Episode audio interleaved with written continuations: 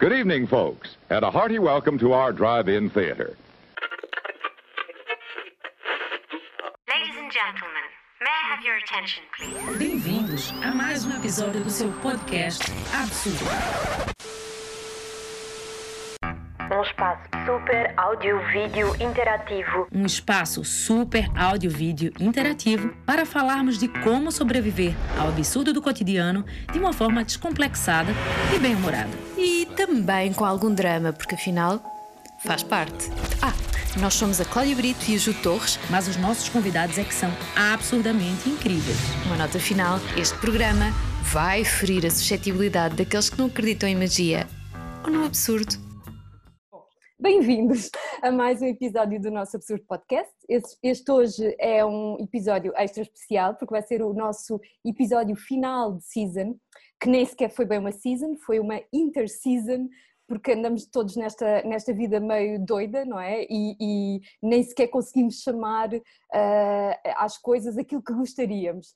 E é um pouco também que vamos falar disso hoje, porque temos notícias de que os oceanos estão a arder, uh, os, os, combustíveis fósseis estão, o consumo está cada vez a, a disparar mais.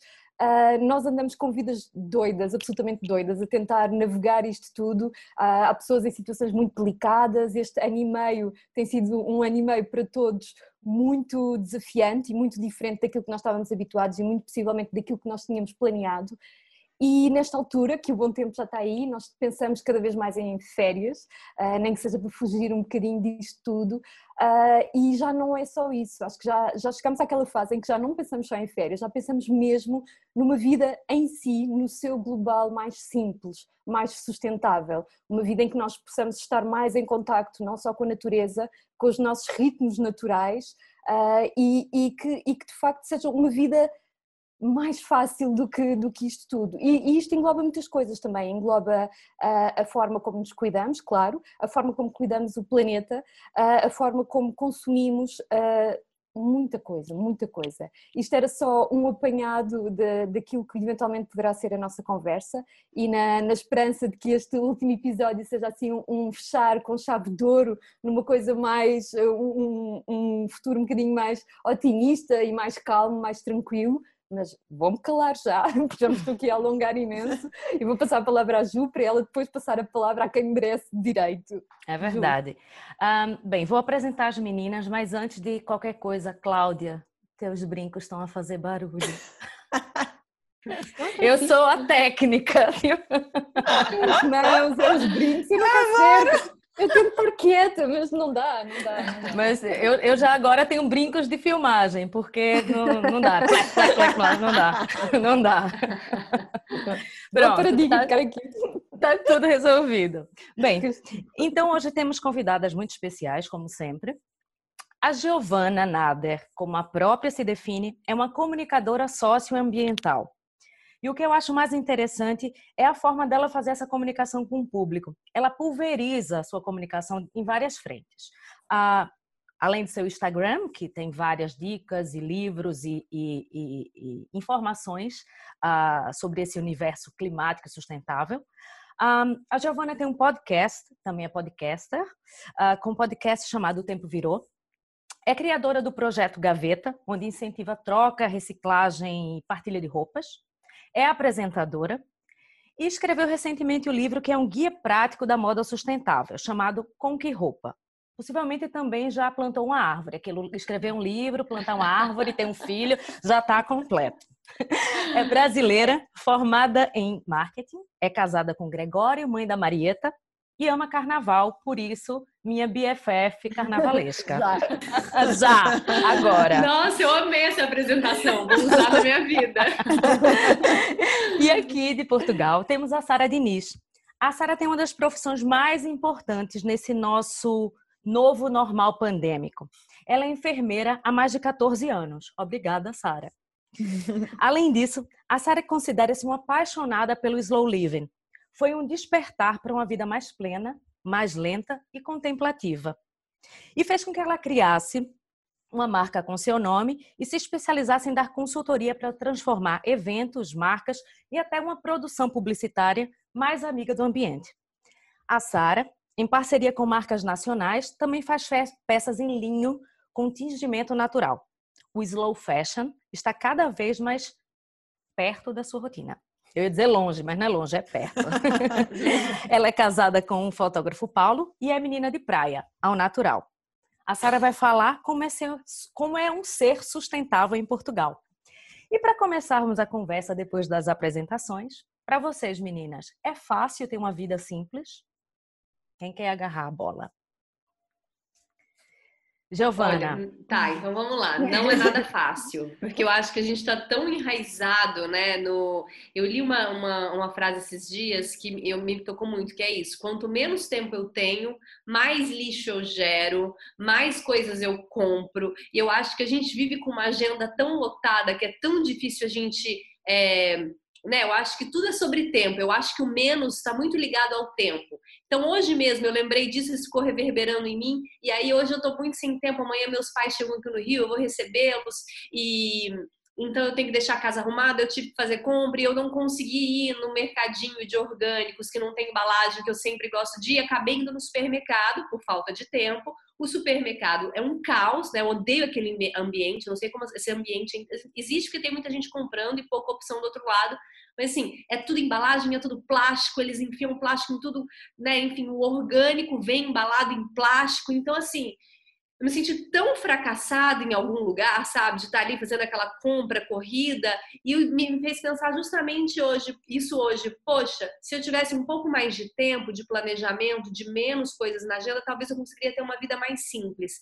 Então acho que a gente está muito enraizado dentro do sistema que a gente vive, né? O capitalismo, que ele faz com que a nossa vida não seja nada simples e ele faz com que a gente tenha cada vez mais desejos para comprar mais e para descartar mais. Então acho que a nossa, a minha grande luta para ter uma vida mais simples é justamente essa luta com um sistema que está tão enraizado na nossa vida ainda.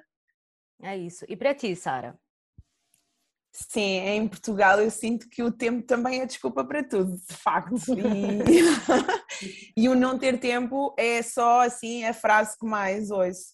Um, eu tento no meu serviço e por onde passo deixar sempre esta sementinha do viver mais devagar e de viver uma vida mais consciente. E a resposta que levo sempre é: Isso é para ti que tens tempo. uh, portanto, uh, eu, eu já fui aquela que não tinha tempo para nada, eu já tive três empregos na área da enfermagem, eu já vivi depressa demais, mais depressa do que o próprio, do que a própria vida, eu acho. E, e, de facto, viver de uma forma mais devagar, claro que sim, ajuda-nos a, a, organizar, ajuda-nos a pensar melhor o que nos faz falta, o que nos, não, não, não nos faz falta. Por exemplo, eu dou o, o granel como o grande exemplo. Eu, para ir fazer compras a granel, eu tenho de ter tempo. Eu tenho de ir com tempo, porque eu levo os meus frascos, porque eu chego à loja, tiro os frascos da cesta, peso os frascos, encho os frascos. Portanto, numa vida uh, muito rápida, não é? Ninguém consegue fazer isto. A viver depressa não dá para viver desta forma. Então eu tento sempre transmitir esta mensagem. Se queres abraçar uma vida mais consciente, então viva um bocadinho mais devagar. Depois, naturalmente, as coisas acontecem e, e começam a fazer muito mais sentido, não é? Pois é, isso é giro. Eu, eu, eu tava, quando eu estava a preparar para esse, esse episódio, eu lembrei, estava aqui, a, a, o meu escritório é junto da lavandaria. E a minha irmã me deu umas nozes que substituem o sabão em pó. A saponária. É, a saponária. Enfim, ela, só que minha irmã é solteira, mora sozinha, numa casa, não sei o quê. E ela acha super giro, colocou alfazema. Eu tenho uma casa grande, com cachorro, gente, enteada, adolescente, jogo da bola, futebol. Esquece, não dá, não consigo. E eu disse assim, não usei sequer uma vez. Porque isso é, de fato, uma mudança de, de, de tudo. Mindset, de, é, completo. Sim. E assim, obviamente me sinto muito culpada porque eu queria começar a usar, mas a vida e a não me deixa ainda. Ju, mas há. N opções, não precisam de ser as temporárias, portanto existem mas- N opções. Pois, pois, mas foi essa que eu recebi de prenda. Não, é, é- exato, exato. N opções em termos de detergentes mais sim, amigos sim, do sim, ambiente. sim, sim, sim, sim. Mas a coisa também passa um bocadinho por aí, quando nós finalmente temos este- esta espécie de despertar, ou quando se torna muito urgente esta necessidade de mudança, nós queremos fazer logo e queremos fazer tudo, uma vez mais. É questão do tempo e de começar a correr ah, ah, assim lançadas. E de facto, depois, à mínima coisinha, é logo, ah, isto não resulta, isto não vai resultar. Como, como é o caso da- das bolinhas, não, teve, não tive tempo para isto, não vou ter tempo para mais nada, isto é tudo muito complexo e é tudo muito difícil.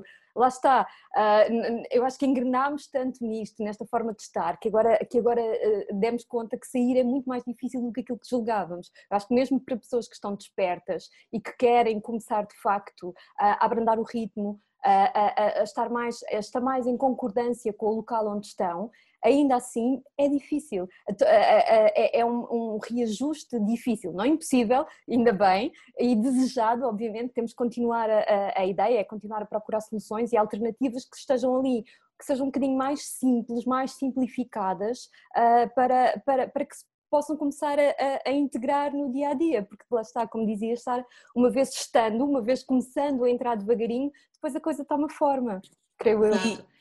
Sim, diga, di- diz, diz, Giovana, diz. Não, eu acho que é muito importante isso, a gente não se sentir culpada, né? Porque eu acho que a gente tem tanto motivo para ficar mal hoje em dia, tem tanta tragédia, a vida tá, o mundo tá um caos. A gente tá só ali tentando sobreviver e levar a humanidade um cadinho mais longe do que ela vai chegar se estiver nesse mundo, né? Então, eu acho que a culpa só leva a cada vez mais inércia. E, e se a gente fizer como a Cláudia falou, uma mudancinha de cada vez, vamos lá. E assim, a gente já tem a informação de que não é o copinho plástico que eu vou deixar de usar em casa que vai mudar o mundo, né? Então, muita gente fala isso. Ah, mas olha só, a agropecuária, né? Que no caso do Brasil, a agropecuária é responsável por 80% do desperdício de água no Brasil. Sério mesmo que vou ter que tomar banho mais curto? Não é sobre isso, né? É sobre a gente se sentir bem e de acordo com a natureza e, e, e- e- e- ter essa sensação do cuidado. É muito mais por nós, porque assim, realmente, se for pra gente pensar, colocar o peso na balança, não adianta nada, porque enquanto a agropecuária e o agronegócio existir nesse país, aqui falando do Brasil, não pode tomar banho de um segundo que não vai, não é você que vai fazer a diferença, né? A diferença não é mais individual, a gente já entendeu isso, que ela é muito mais sistêmica, governamental do que individual. Mas eu acho que nem por isso a gente vai ser niilista e deixar a água correr solta, ou eu acho que isso faz bem pra gente, sabe? É, passa também, como a Sara falou, por um cuidar da gente, é um autocuidado também, né?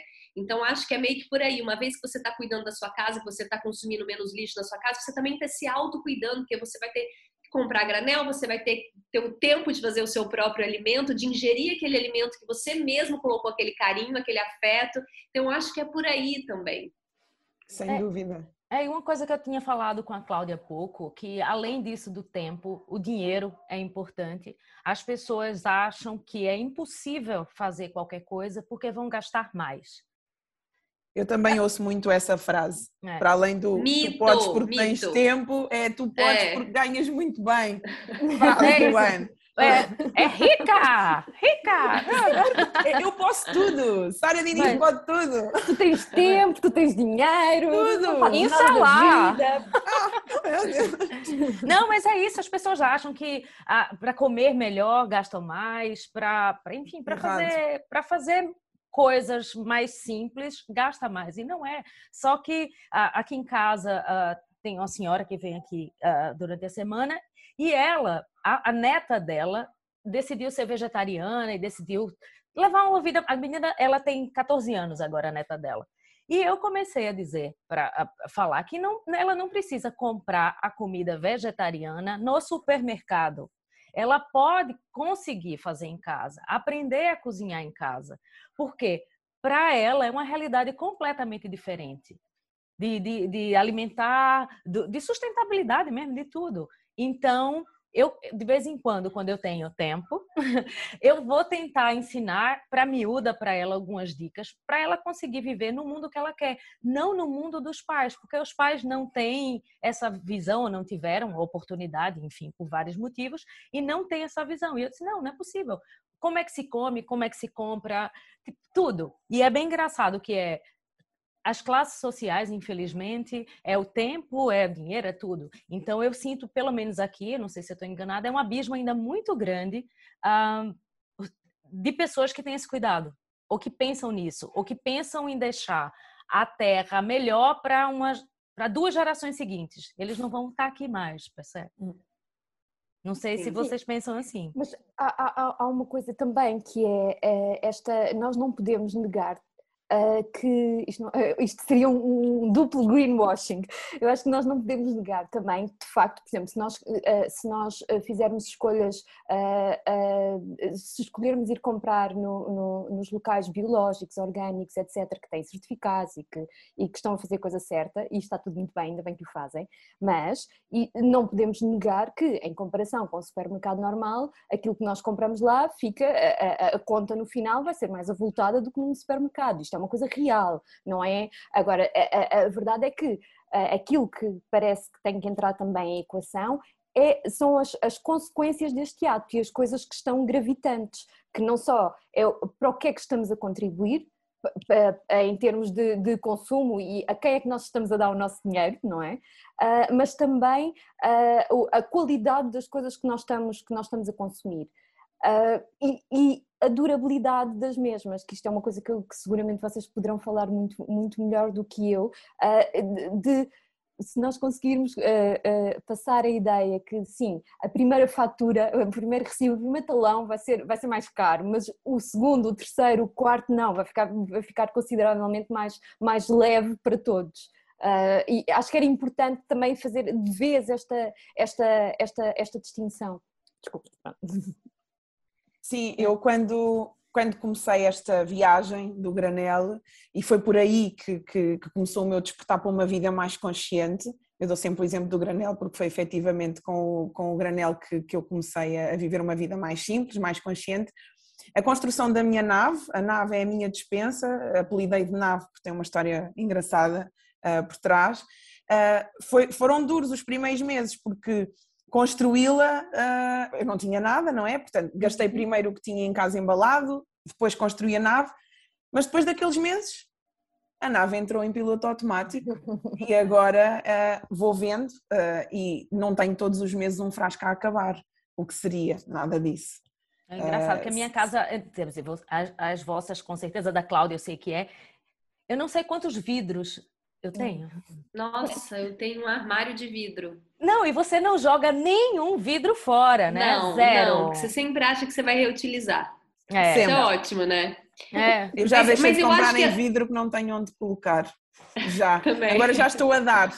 Já estou a é, dar frascos. Já estou a dar, já estou a dar. Já eu, eu, amei, eu amei essa história da nave. Vou me inspirar a ver minha dispensa como nave. Mas você sabe que eu acho que é importante, voltando a essa questão do acessível, da acessibilidade, da sustentabilidade? Por exemplo, quando eu criei o projeto Gaveta, dentro da minha vivência, eu nunca tinha trocado roupa antes.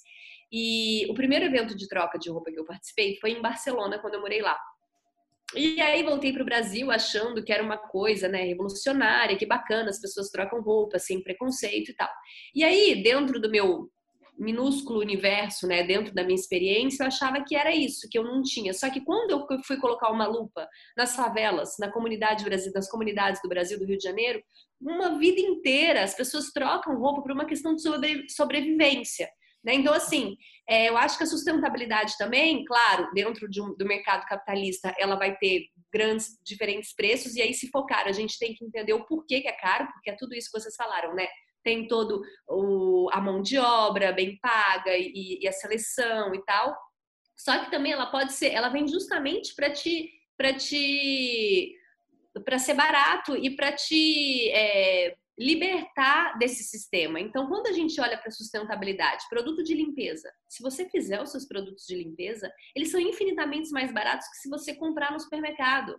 Né? É, roupa, mesma coisa. Qualquer, a moda sustentável ela pode ser de graça se você trocar roupa ou se comprar roupa de segunda mão é infinitamente mais barata do que se comprar roupa nova. Então a gente tem que olhar também para as brechas que existem, que ela vem essa sustentabilidade, ela vem justamente para te libertar do sistema. A questão da carne, né? Enfim, aqui no Brasil a carne está muito cara ultimamente. Então está começando a surgir vários movimentos de veganismo na periferia, até para para dar essa soberania alimentar, sabe? E a questão do alimento, se a gente olhar cada laje que existe, cada canteirinho de praça, se a gente puder plantar, né? Vamos ser os gangsters verdes, vamos sair plantando em tudo quanto é espaço de terra. Então, acho que a gente tem que justamente reverberar nesse sentido do tipo, de, né? Tirar essa, essa, esse mito da sustentabilidade ser cara inacessível e só para pessoas ricas, porque se continuar assim, realmente vai ficar fechado dentro de uma bolha, né? Pegando, pegando no que a Cláudia disse, um, mais do que comprar em mercados biológicos e mercados orgânicos, uh, a mensagem que eu tento passar é comprar local. Há muitos locais, uh, produtores pequenos, que precisam de sobreviver uh, e para mim faz muito mais sentido comprar sazonal e local uh, do que ir a um supermercado orgânico e biológico e comprar uma manga que tenha atravessado o oceano, por exemplo. E prefiro comprar um abacate que tem uma pegada ecológica gigantesca, mas que veio do Algarve. Compro um, não compro quatro, que vieram do outro lado do oceano. Portanto, esta questão de equilíbrio também é muito importante. E eu já fui extremista que uh, nem pensar, eu tinha que ir ali para comprar aquilo não, está tudo certo. Se eu tiver, se me apetecem cogumelos e eu não consigo ir ali buscar a granel e tiver que ir ao supermercado comprar embalados, está tudo certo. É uma coisa, é, é uma coisa, uma coisa engraçada desde a pandemia da, da primeira, do primeiro lockdown. Um, começamos a comprar aqui em casa no mercado de Matozinhos. Eu moro no Porto, Giovana, não moro em Lisboa. Uhum. Um, quer dizer, nos conhecemos aqui no Porto. uh, eu moro, eu moro aqui perto do mercado e começamos a comprar efetivamente no mercado. Primeiro, elas enchiam no mercado público as coisas de sacos plásticos. Uhum. Então, elas já nos conhecem e não dão mais saco plástico. Eu já levo um saco e ela coloca dentro a fruta. Eu fiz, mas para que colocar? E depois, eu já não consigo comprar no supermercado normal, porque o supermercado daqui é isso. Primeiro, é tudo tão horrível. Eu pela fazia, sei lá, quantos anos que eu não comia maçã. E eu voltei a comer maçã, porque a maçã do supermercado sabe a esferovite, a isopor. Incrível, é. meu Deus. E eu comecei a comer de novo, eu, oh, crocante, né? Então, assim, isso é uma maçã. Maçã, Juliana, Juliana, maçã. é, tipo, ah, até que eu gosto dessa fruta. E, e, eu não consigo mais, de fato, fazer o caminho contrário. E eu vou atrás, compro cabazes biológicos, nas, vou nas carrinhas aqui no bairro, que tem umas carrinhas que vão e comprar em supermercado, aquilo não é fruta, aquilo não é o morango. A manga, eu não sei quem disse que isso era uma manga que vendia. Pois, claro, lá está. Essas mangas só sabem, não sei explicar. Não, e até, até porque a própria experiência de compra, principalmente neste, neste lockdown, mudou muito, não é? Nós passámos a fazer muito consumo online, online. para começar e depois toda a gente, eh, toda a gente agora foge, antes fugiam, agora foge cada vez mais do, do, supermercado, porque só a fila para chegar até, até ao interior do supermercado é dissuadora o suficiente para mais, pelo menos haja uma coisa boa, não é? Que as pessoas Sim. olhem para os, para, para os supermercados. Para os mercados não, mais pequenos, não é? Para, para, para as mercearias do bairro, que é o máximo ir à mercearia de bairro comprar termossos. Eu vou aqui abaixo à rua, levo o frasco e a senhora lá vem a doida do, do zero plástico. Eu tenho um senhor Jaime aqui ao lado que arranja tudo, é maravilhoso. É, é incrível, não é? E, e, incentivar as pessoas também a consumirem desta forma. Isso é tão uhum. bonito, tão bonito. Sim, isso, isso é, é voltar um bocado é, aos nossos avós. Era o que eu ia dizer. É, é, Pegando é naquilo que a Giovana disse, a sustentabilidade vem é, é, a mulher mais sustentável que eu conheço na minha vida é a minha avó. Portanto, eh, vem muito já de gerações anteriores. Eh, eu lembro-me dos sacos de plástico todos eh, pendurados nos porque ela lava, lava e lava e continua a lavar e remenda e arranja e transforma. E...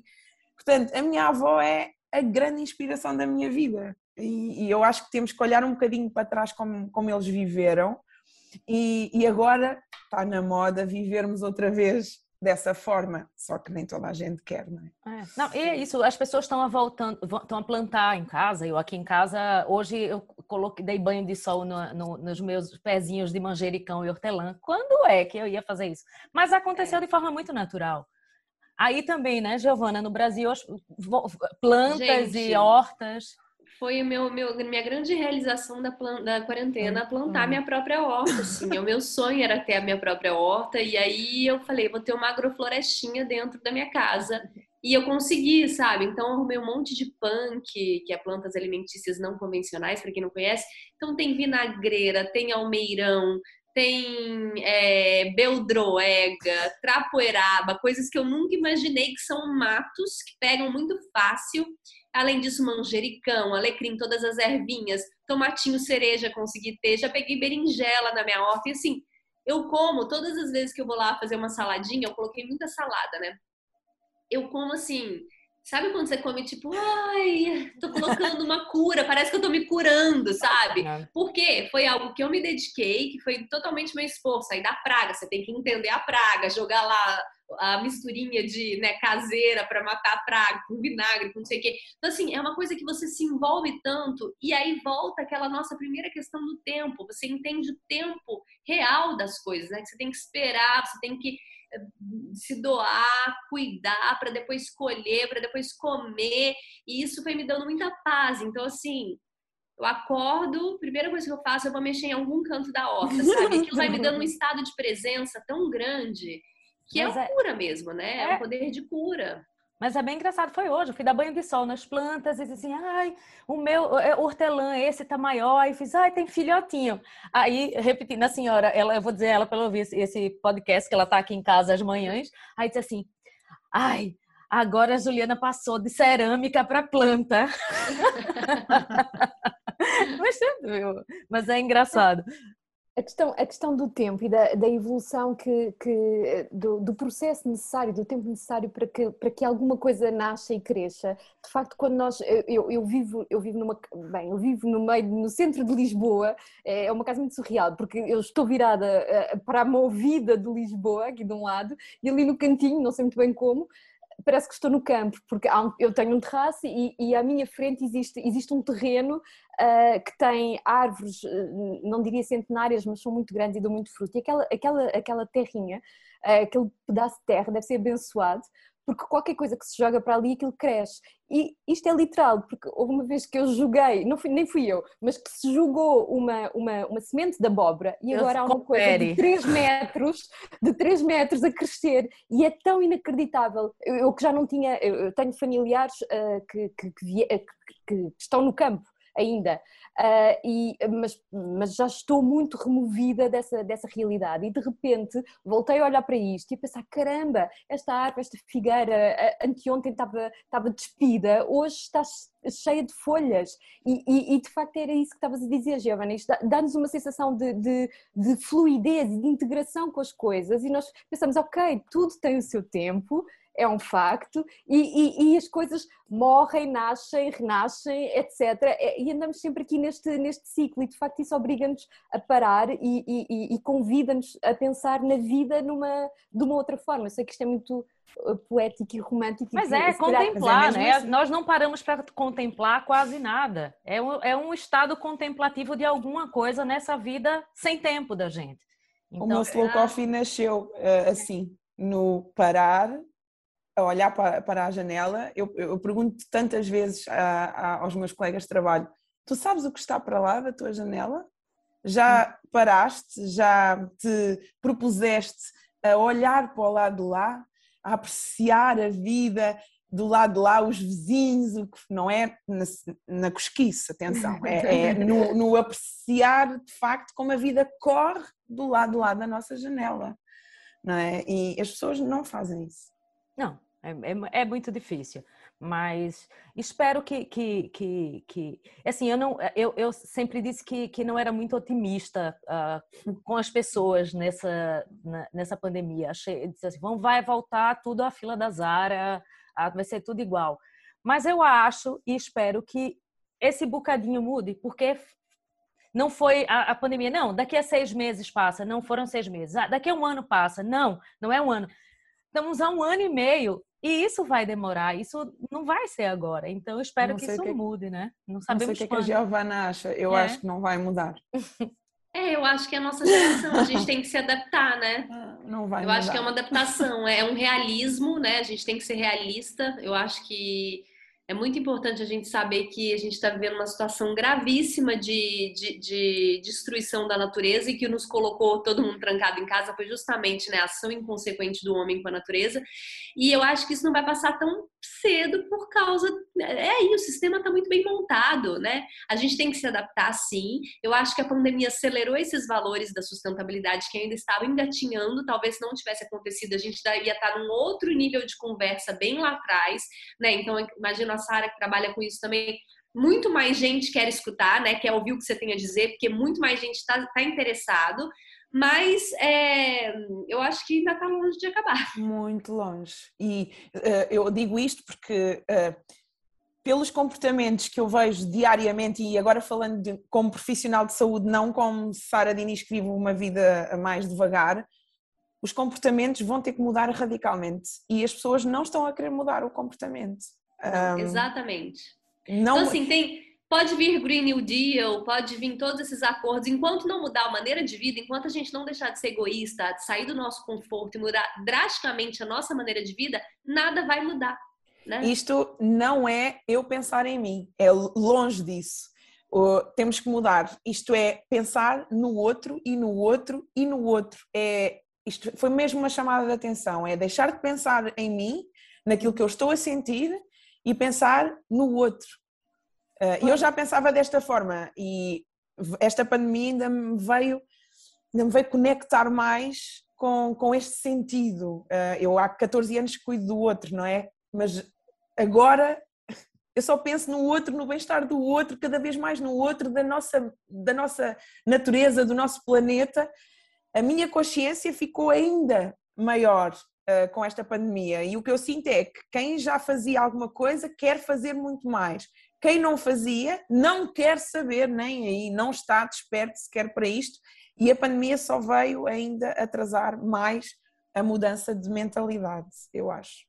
É. É a minha e, opinião. É, e tem, e tem também, uhum. e, e, uma das coisas que falamos nesse podcast é que também tem uma, estamos em patamares diferentes de sustentabilidade no hum. Brasil e em Portugal. Sim, claro. Né? claro. É, além Sim. da população no Brasil ser mais uhum. jovem e ter outro tipo de hum. iniciativas, aqui em hum. Portugal, muita gente, não estou a dizer que, que, que quer dizer, estou a dizer sim, a população é mais velha, mas a mentalidade também é difícil de mudar em relação a isso. Foi o que eu falei, eles não, as pessoas não estão preocupadas com o mundo daqui a 30, 40 anos. Tipo, tá tudo bem agora, continua uhum. assim, vou comer meu porco, vou para tourada, vou para tourada.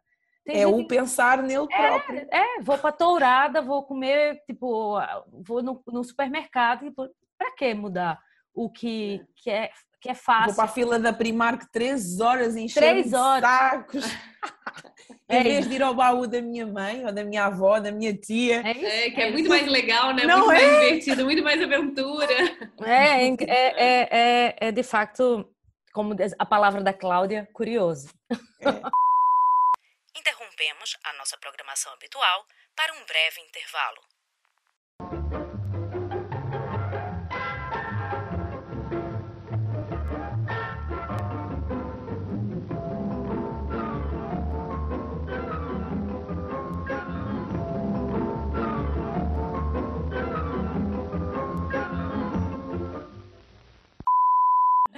Cláudia, a propósito de, de insistências e, e, e, pegando naquilo, naquilo que estava a ser dito, uh, das vossas, das vossas uh, perspectivas menos otimistas em relação, em relação às mudanças de hábitos e comportamentos, uh, eu sou um bocadinho a poliana de serviço e eu gosto de, pronto, vamos lá tentar pensar numa forma em que isto possa resultar, etc. Uh, uh, também é verdade que, que, que nós fomos nós, coletivo, humanidade, fomos confrontados com uma série de desafios uh, muito intensos num curtíssimo espaço de tempo. Claro que havia pessoas mais despertas que já, já previam ou que já contemplavam que coisas semelhantes pudessem acontecer, outras que já estavam num caminho que, que, que facilitou uh, o, o, agora estar aqui, uh, mas um grande número de pessoas não, estava na sua vida como sempre esteve, uh, e isto veio assim como um baque. E eu acho que também, é verdade, estamos há um ano e meio disto, é demasiado tempo para muita coisa, mas também acho que ainda podemos ter um bocadinho de fé, porque um, um, um num ano e meio é natural que ainda haja muita resistência, porque foi muita coisa, de, é, é, muita coisa para se conseguir gerir ao mesmo tempo e as pessoas ainda estão a tentar encontrar o seu, o seu lugar num bocadinho de terra firme. Uh, e é, e é, uh, é uma espécie de característica humana, não é? Quando, quando, quando somos confrontados com algumas coisas, a nossa, muitas das vezes a nossa primeira reação é resistir, resistir e manter tudo igual. Não, vou fazer tudo igual porque está tudo igual e vai ficar tudo igual. E depois, com o passar do tempo, a vida encarrega-se de reiterar uh, aquilo que precisa de ser reiterado e as pessoas lentamente podem começar a despertar para, para, para este tipo de universo há, há, esta versão, que é a versão mais, mais uh, orgânica, mais bonitinha, e depois há a versão, há a versão mais à força, que, é, uh, que era o exemplo que, que até há pouco eu tinha dado, que é a partir do momento em que tens que passar 3 horas na fila para o supermercado e, e, a mercearia do teu lado não tem nada, tu vais à mercearia. Aqui também já entra a questão da gestão de tempo, não é? Tu queres lá saber se o supermercado tem coisas em promoções, não queres ficar ali 3 horas, vais ali e pronto. E isso também pode ser um, um, uma forma de se engrenar neste, nestas práticas, digo eu, pronto. Talvez seja só eu a querer acreditar, mas eu acho que sim, eu acho que, eu acho Tem que haver alguém que acredite. Ainda bem, amiga. força, é, força, força nisso. Não sei o que é que a Giovana sente no Brasil relativamente a isso, como é que as pessoas estão. Ai, gente, aqui ah. eu não quero nem eu não quero nem falar muito para não deprimir vocês aí, mas assim a gente está passando por uma situação muito difícil em diversos lados, né? A gente tem aqui é muito importante falar disso também. Os, os povos indígenas eles estão há um mês em frente ao Congresso protestando por direitos que estão na Constituição e que o presidente está passando por cima, que é a demarcação de suas terras. Então, quando a gente fala por de sustentabilidade. A gente acho que a gente tem que atender as pessoas, os povos que mais têm a nos ensinar são os povos originários, né? Porque eles vivem da natureza, o que a natureza dá, eles têm uma relação totalmente de conexão com a natureza e eles estão aqui resistindo a todo dia, né? Do mesmo lado também as plantações de algodão orgânico, de algodão orgânico não, tô falando muito moda, mas assim, as plantações de agroecologia no geral, estão é, resistindo com o avanço do agronegócio, do agrotóxico, né? A gente tem muitos agrotóxicos sendo liberados aqui no Brasil. Então, assim, eu gostaria muito de ser muito poliana, achando que a mudança vai vir da consciência das pessoas, eu acho que sim, mas eu, eu, eu tô, a gente está num momento muito difícil, onde a gente já entendeu que precisa de leis, sabe? Tem que vir de cima para baixo. Tem que uhum. ser o uhum. governo assinar leis para demarcação de terra indígena, o governo assinar lei contra o desmatamento, e não só assinar lei, porque isso não adianta nada, né? Era o que eu ia para dizer, não adianta. Tem que ter, exato, tem que ter uma super punição para quem realmente desmata. Hum. Então, assim, é, eu estou muito desacreditada, claro que eu estou vivendo uma outra realidade aqui, né, que para a gente está muito mais latente, é, e, e, e, a gente está muito, a gente está tendo no, no, governo que a gente tem agora, a gente está tendo um cancelamento do futuro, né? Então, assim, eu, eu, eu, sou muito esperançosa nas próximas eleições que a gente consiga derrubar esse governo até antes, para que a gente sim consiga ter leis, consiga ter políticos ambientalistas. Eu acho que o mundo precisa de políticos ambientalistas. A gente tem que ser governados por pessoas que já se tocaram para tudo isso, sabe? E é, e é, muito educativo, né? E isso só vai acontecer através da educação, da informação. Essa informação tem que estar em todo lugar. Enquanto é, a gente tiver um lado ambiental totalmente criminalizado por quem está aí governando, acho muito difícil as coisas mudarem dessa maneira. Sim, claro, a gente que tem essa consciência estamos aqui para dar força para o dono da mercearia, para comprar local e cada vez mais pessoas estão vindo nessa.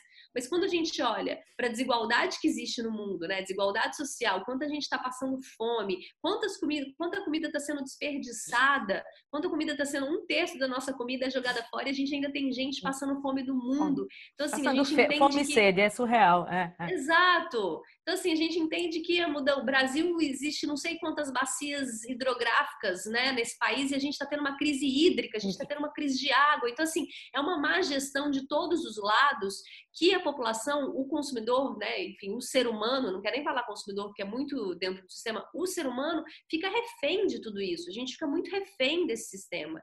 Eu acho que as coisas só vão mudar de verdade quando esse sistema cair. Sim, a gente tem que demonizar cada vez mais o capitalismo, ele existe, ele está muito enraizado, mas ele existe brechas, e é nessas brechas que a gente tem que começar a plantar umas sementinhas totalmente diferentes do que a gente vive hoje. E o que eu acho mais ah, estranho que ainda hoje os políticos que tentam fazer isso, os políticos que são atuantes, os, os políticos que são do Partido Verde, aqui em Portugal, ah, isso é maconheiro, isso é tudo doido.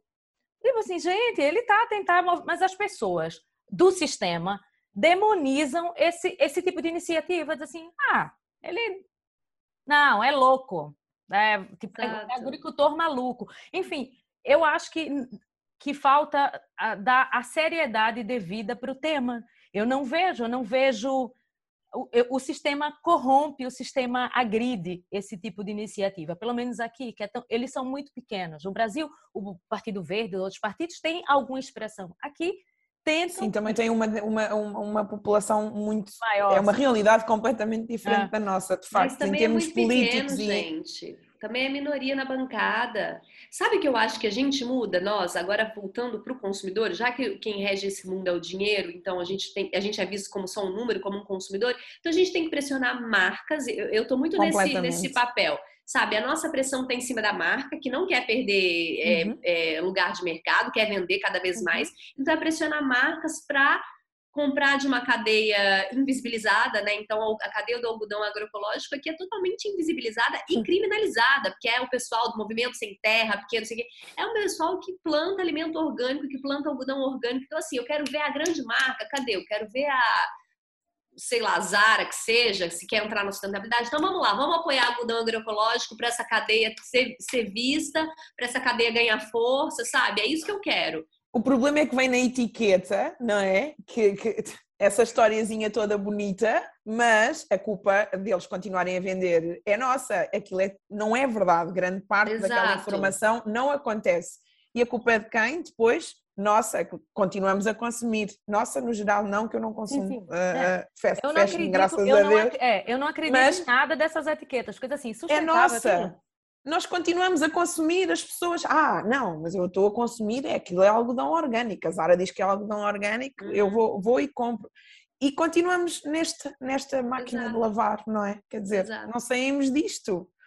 Não saímos. Não. É bem difícil, é bem difícil mudar. Uh, eu não sei vocês, eu, eu essa semana estava olhando meu guarda-roupa. É extremamente colorido. Eu quase só tenho comprado vintage. Então compro muita estampa, muita coisa, muita coisa. Quando eu olho, aí eu, gente, eu não tenho nada basiquinho assim, porque você né? Porque você começa a comprar diferente, tipo, eu não eu, eu chego numa Zara, olho aquilo, tem coisas que eu acho super giras, vou continuar a comprar alguma coisa. Se eu disser que não é mentira, vou, vou comprar uma peça ou outra. Um pretinho básico, uma camisa, uma coisa, porque o meu tipo de compra ficou muito diferente. Eu e a Cláudia fomos às compras juntas, às vezes, tipo, os sacos cheios de cores, amarelos, não sei o quê. Porque comprar vintage é muito divertido. É. Agarras é num lençol branco e fazes uma camisa básica. Pois, mas é, é cada um passo de cada vez. Um passo de cada vez. Não, mas é assim, ou então vais a um sítio e compras uma, uma camisa de uma marca, de uma fábrica qualquer com Adoro. 50 cêntimos. É linda, já tinha reparado, é um máximo. Portanto, 50 cêntimos está bom no vinho e, e essa, e essa é, é a área da Giovana. Essa é a grande é. área da Giovana. Ela pode falar maravilhosamente disso. Nossa, eu sou apaixonada por brechós, né? Inclusive, estive em Lisboa um tempo atrás, em Portugal todo. Vocês estão muito bem servidos de brechó, né? Em cada esquina. É, e é isso, eu acho que o brechó tem essa aventura de você encontrar uma peça que só você tem, é um estilo só seu, não estão te empurrando, né? O sistema não está te empurrando, a moda agora é essa. Então, todo... Uhum. não, você vai ter que entender qual é o seu estilo, o que, que conversa com você dentro, dentro do brechó. E, e aí você vai usar uma roupa que você pagou muito barato, porque isso também é muito legal, né? A gente gosta de uhum. contar, paguei 50 centos na Isso é muito... Tem que ter a gente é muito esperta, né? Claro, a gente é muito esperta. Eu adoro falar, comprei... Alguém elogia minha calça, você gostou? Três reais. Muito barato. É isso. É, e, e, é isso, e a gente está fomentando uma cultura que tem roupa demais no mundo, né? E a roupa, eu, eu particularmente, acho o estilo de brechó muito mais legal do que o estilo de roupa nova, né? Claro. É claro que tem marcas e marcas, tem marcas com, como a Sara, né? Tingimento natural, Lincoln, uhum. tecido que eu amo, mas também no grande, na grande massa, né? Na, na, no, do guarda-roupa do dia a dia, assim. Eu acho, eu adoro compor com roupas usadas. A gente sabe que o descarte de roupa é um problema gigantesco né? E quem está sofrendo são os países subdesenvolvidos, porque é isso. Ah, não, mas doa, a gente doa, né? Não está usando mais, doa para quem precisa. Doa para quem precisa vai parar lá na África, estando de container de poliéster, e aí são os países subdesenvolvidos que têm que lidar com isso tudo. E aí Eles vendem. Giovana. Eles em vendem África- é, eu, eu morei em África há muitos anos, então lá chamamos fardos. Recebem aqueles sacos gigantes de roupa usada. As pessoas compram os sacos, como aqui, que não sabe nem muito bem o que tem dentro, Ok. abrem e revendem. Então, muitas coisas. Por isso que até esse caminho da roupa sustentável, para onde doamos, tem que ser muito bem identificada. Porque isso é vendido e eles, vendido a, a- a por quilo, não sei, e lá vira roupa vendida em loja de novo. Então, assim, não é bom que existe essa, essa reciclagem, mas a nossa doação aqui vai ser vendida lá. E o melhor mesmo é não pensar, vou tirar do meu armário para doar para comprar novo. Não, é porque as pessoas ainda estão muito nesse. Ah, vou vender para uma loja. não é? É, é, as pessoas ainda estão muito viradas com, com essa mentalidade. Eu tento também sempre bater nessa tecla, porque, porque não, isso não faz sentido, meu Deus, não vais tirar para comprar mais. Não, não, Só tira, só tira. não. Não, e não é e-.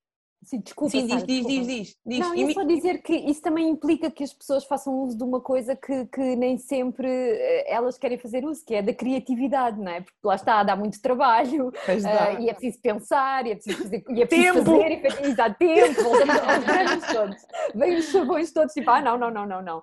Porque de facto há, há- há coisas, quer dizer, eh, eh, hum, eu, eu, não vou negar que os- to- todos os meus armários estão todos a abarrotar de coisas, que eu tenho este problema, porque eu acho que sempre que vou usar mais tarde ou qualquer e, e, e uso efetivamente, e durante estes anos fui colecionando coisas. É assim, estou assim no equilíbrio, porque não, não porque dou aquilo que, que de facto consigo dar, que não é muita coisa, mas, mas também vou, vou re- revisitando muitas outras coisas, portanto não é um consumo exacerbado.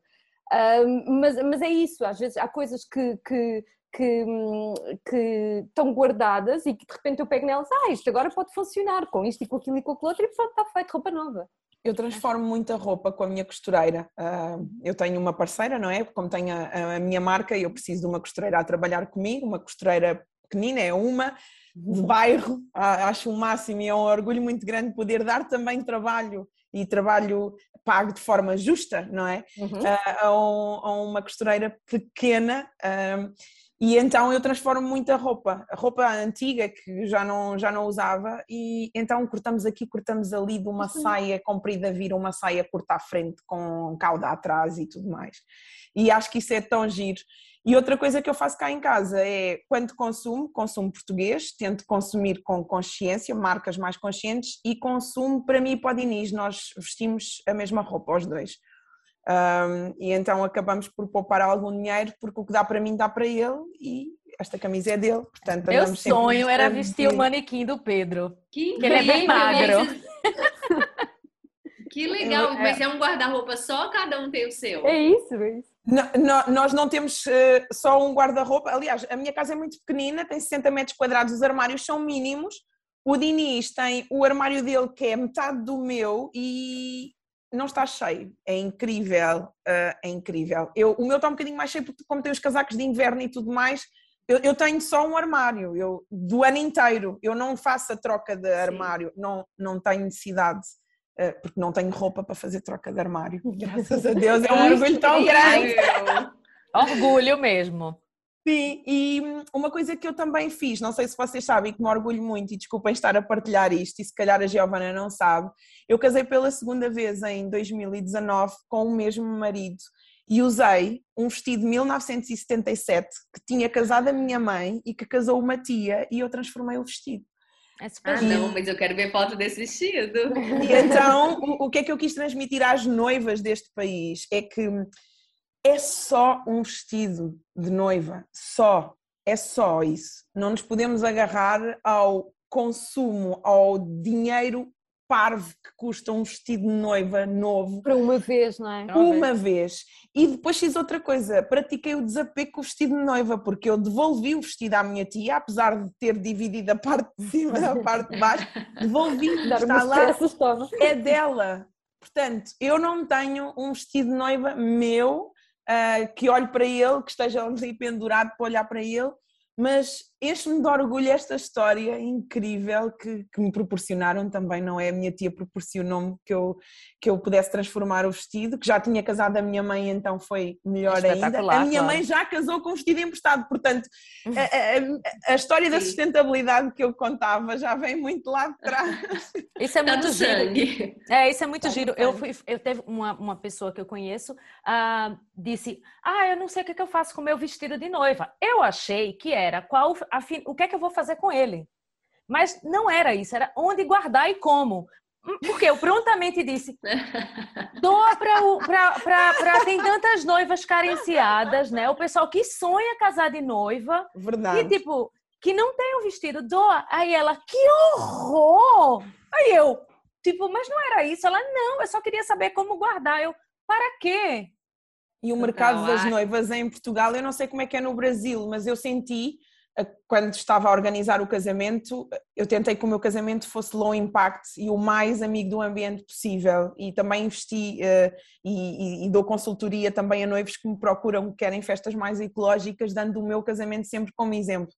Mas em Portugal, essa ideia de alugar vestidos e, e ou comprar em segunda mão tem um caminho muito longo ainda pela frente e eu senti muita dificuldade, muita, muita, porque eu tentei tudo para perceber, não é? Depois como é que é isto, o casamento mais sustentável e muita dificuldade em arranjar vestidos em segunda mão ou lojas que aluguem vestidos minimamente não é aceitáveis, não existe. Eu não sei como é que é no Brasil, como é que é a realidade, mas em Portugal é muito difícil.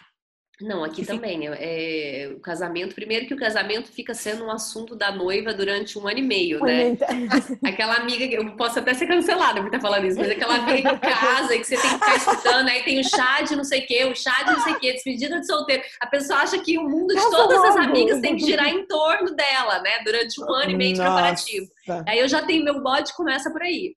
Aí depois. Adoro, é... eu também, tenho paciência nenhuma. Nossa, minhas amigas já casaram. Que sou Zero velha, paciência. Já não, já Nossa, preguiça! E aí tem uma moda de casar longe, casar na praia, que você tem que gastar um dinheiro na viagem, no casamento do outro, que você não quer gastar esse dinheiro pro casamento do outro, né? Vamos simplificar. Meu casamento foi tipo assim, casei no civil, almocei, fiz um almoço para a família ali num lugar muito bacaninha e comprei meu vestido um dia antes do brechó também. Eu achei meu vestido um dia antes do brechó. Que eu ia casar com uma camisola da minha mãe, e eu tinha acabado de ter filho, então tava naquele processo do corpo, né? Não era, não tinha voltado e tal. E aí ia casar com uma camisola branca da minha mãe, que minha mãe passou lua de mel, e a camisola não tava, não tava sentando no corpo, tava estranhíssimo. Um dia antes fui num brechó aqui no Rio, aí falei pro cara, ah, então eu vou casar amanhã. Ele olhou pra Adoro. Vai casar amanhã? Você tá aqui hoje, você é maluca? Eu falei assim, é, não, só se você tiver alguma coisa, senão eu improviso. Aí ele falou assim: Eu tenho um vestido perfeito para você. E me veio com um vestido de festa meio branco, assim, todo de lantejola e tal. E serviu em cima, foi meu vestido de casamento. E hoje eu uso ele com tênis, ele é no joelho, então uso com cinto amarrado, com tênis, já ressignifiquei ele várias vezes.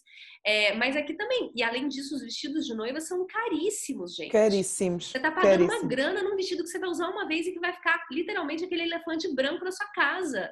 O meu casamento todo não custou um vestido de noiva. Exato, e é sobre isso. A vida é mais que isso, né? Tá bom. Uhum. E aí depois eu fico imaginando essas pessoas que vivem pro casamento. E o casamento passa. Quem é você depois, né? Porque assim, você viveu um ano e meio para esse casamento. E aí? Chegou o casamento, acabou, você acordou, agora você é normal. E aí? O que é que eu vou falar, né? tão grande. É, o que é que eu vou falar agora? Deus Total. do céu. Que vazio. Eu organizei o meu ser. em dois meses. Dois meses assim, pum, pum, já não, tá. Não, e é sobre isso, né? Eu acho que é sobre isso. Acho que, Isso é vida é, não, simples, isso é o que é preciso, é isso. É, a indústria isso, dos casamentos é tramada. Muito lucrativas. O que, que, é isso? A gente tem que ser mais esperto que elas. Super, e não, somos. Calma. Se nós quisermos, nós somos. É. Olha, desaparece o, desaparece o básico, que é a única coisa é duas pessoas encontraram-se, estão felizes uma com a outra, bora celebrar, vamos ver os copos e dançar. Exato, e está feito. Eu lembrei de uma coisa agora que, que, que eu tenho, que eu, eu, todo mundo morre de rir, que eu sou uma orgulhosa dona de um cartão de fidelidade da Humana. Ótimo. Humana, sabe o que é humana? A humana- já É, estive, sim. já visitei muitos humanos. Aí eu, gente, aí eu contando, aí a gente só falta um carimbo, que com esse carimbo eu vou ter 10 euros na próxima compra. Então eu contando, eu para minha irmã, tu tens carimbo no teu cartão? Aí lá não tem, eu fiz, então me, dê o teu, me dá o teu cartão pra gente ter desconto na próxima compra. Então eu fico super nervosa quando tá assim, tudo um euro. Aí eu disse, não, não vou lá agora, não vou, vou me guardar. Pois, Ju, tens, É, não que, vou, tens não que começar a travar essa. É verdade. Esse Não ímpeto é? de comprar aquelas mangas bufantes anos 80 que eu Ai, adoro. mas isso eu também tenho, eu confesso. Adoro. Meu consumismo tá em brechó, eu tenho que me segurar tanto. Aí, por exemplo, eu vou pra Lisboa, eu me seguro tanto pra não comprar, aí eu passo do lado do brechó e falei assim, não, vou ter que entrar. Ai, Aí eu meu Deus. entro. Aí eu Essa acho aquele só vestido que eu passar. Nunca mais vou achar igual, exatamente, dos anos 80, manga bufante. Eu falei, ah, não vou ter que levar, foda-se. Aí eu levo. Mas isso é muito divertido. O, o... Tem outro tipo de brechó que eu descobri, fiquei igualmente excitada, é de roupa de cama, vintage. Tipo, aquelas colchas. Cheias- Adoro isso. Aí eu fiz, gente, isso é Em espetacular. Lisboa? Em Não. Lisboa, Rua da Não. Prata. Na Mas Humana. sério? Dentro Humana. da Humana Ai, a. Humana tem! Ai, Dentro adoro! patrocínio para este episódio. É, Da Humana vai ter que patrocinar. Ai, Ai, quero 50 muito. cêntimos, colchas, tudo. É, tem Quero tudo. muito!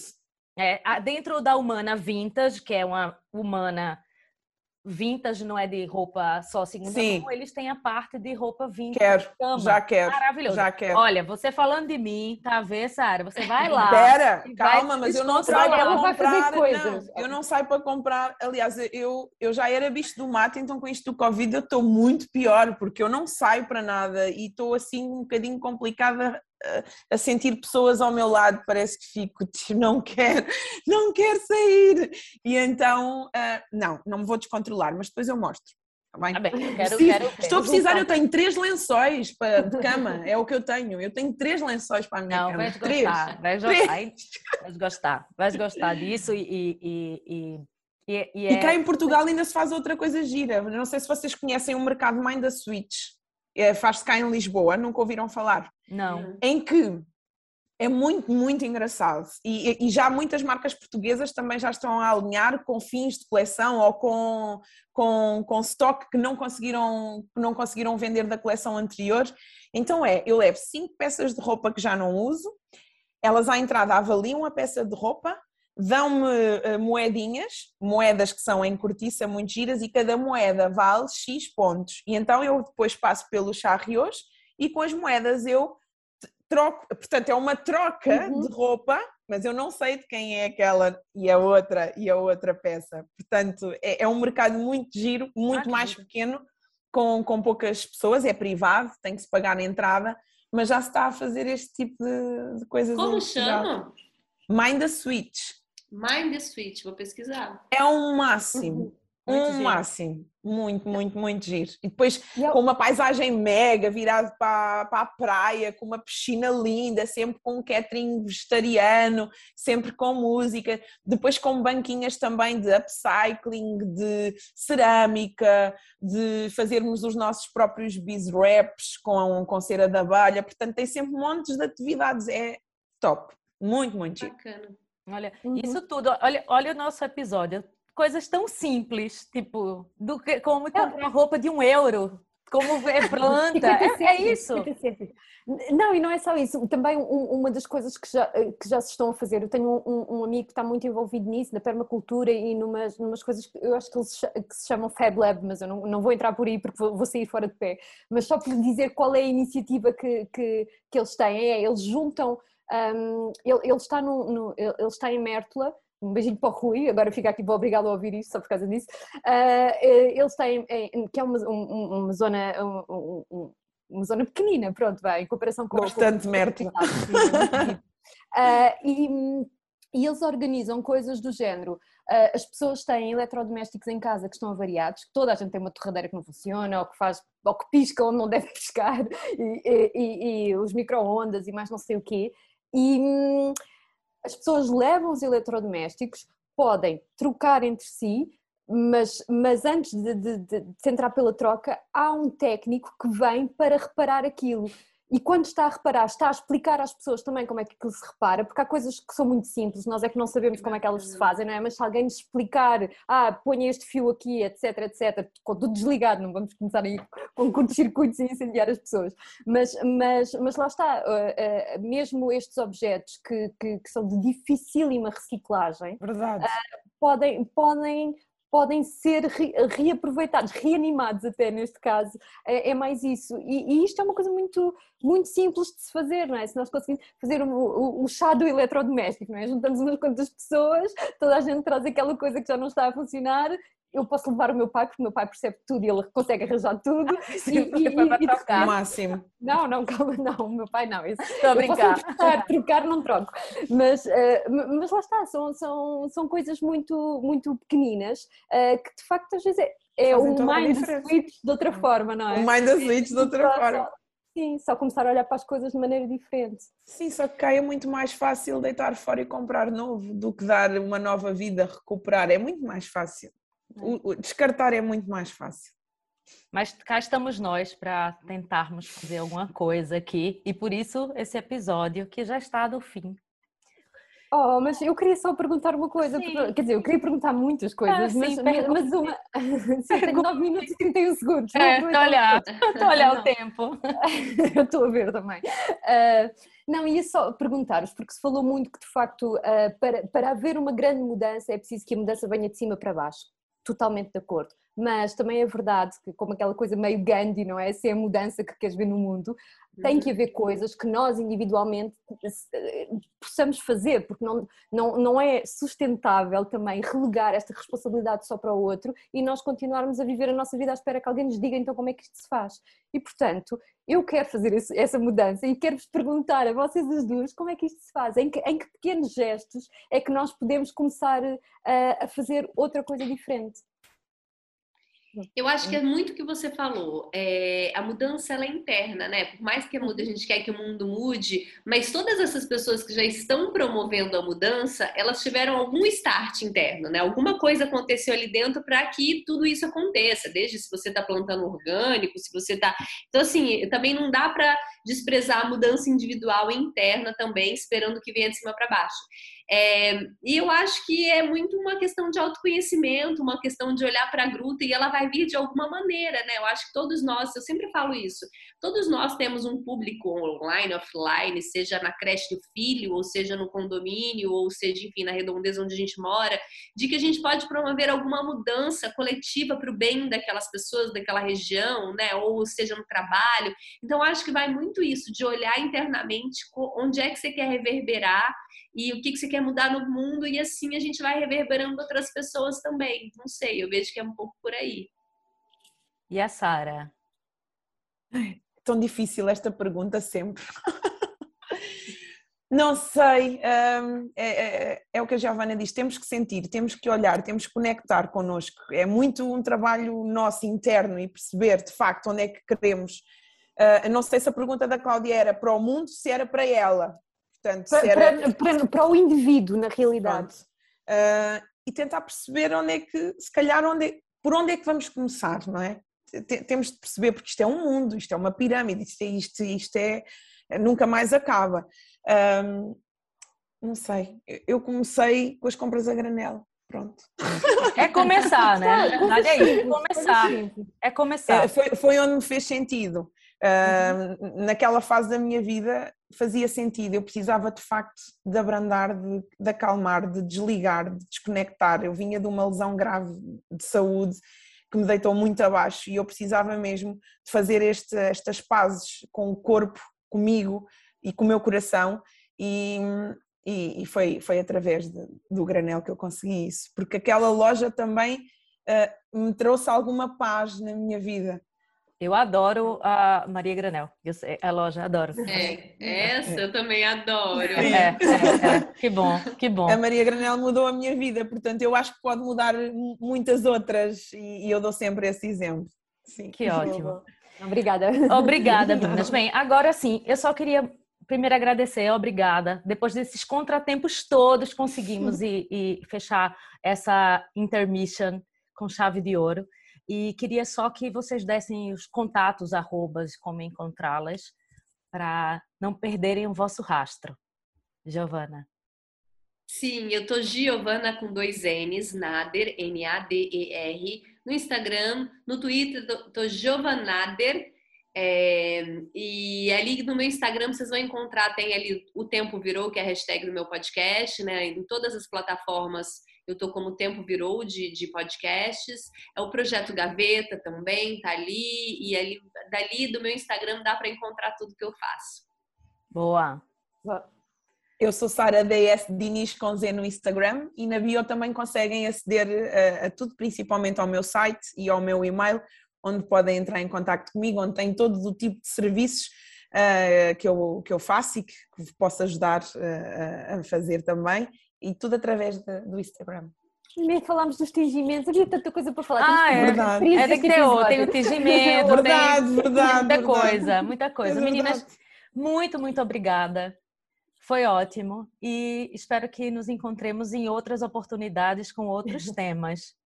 Obrigada. Por favor. Obrigada Ao vivo pós-pandemia. Sim, né? sim. Em Lisboa, tomando Num qualquer cervejinha, no brechó. Lindo! A gente ainda vai Sim, a gente isso. vai, a gente vai com o meu cartão da Humana. Eu partilho o meu desconto Sexy cidade, somos quatro, não é? Sexy a cidade, elas são quatro, não são? Estou completamente. Não. Meninas, um beijo. Fiquem Obrigada. bem. Beijinhos, Beijo. beijinhos. Tchau, tchau. Obrigada. Beijinhos. Tchau, tchau. Obrigada, beijinho.